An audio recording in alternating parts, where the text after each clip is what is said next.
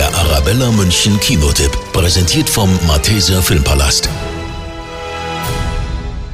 Beekeeper heißt auf Deutsch übersetzt so viel wie Imker und tatsächlich spielt Actionlegende Jason Statham in seinem neuesten Film einen Bienenhalter auf dem Lande. Aber mit dem schönen Landidyll ist es schnell vorbei. Skrupellose Internetbetrüger treiben seine betagte Freundin und Nachbarin Mrs. Parker in den Tod. Hier ist eine Nachricht, da steht, ich habe ein Problem mit meinem Computer. Ja, Ma'am, wir regeln das.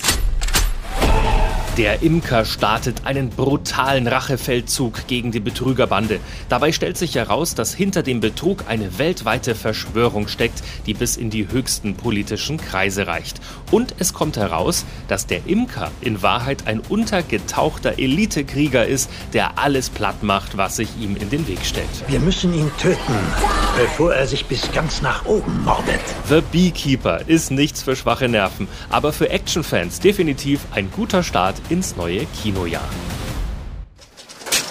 Der Arabella München Kinotipp. Kinotipp.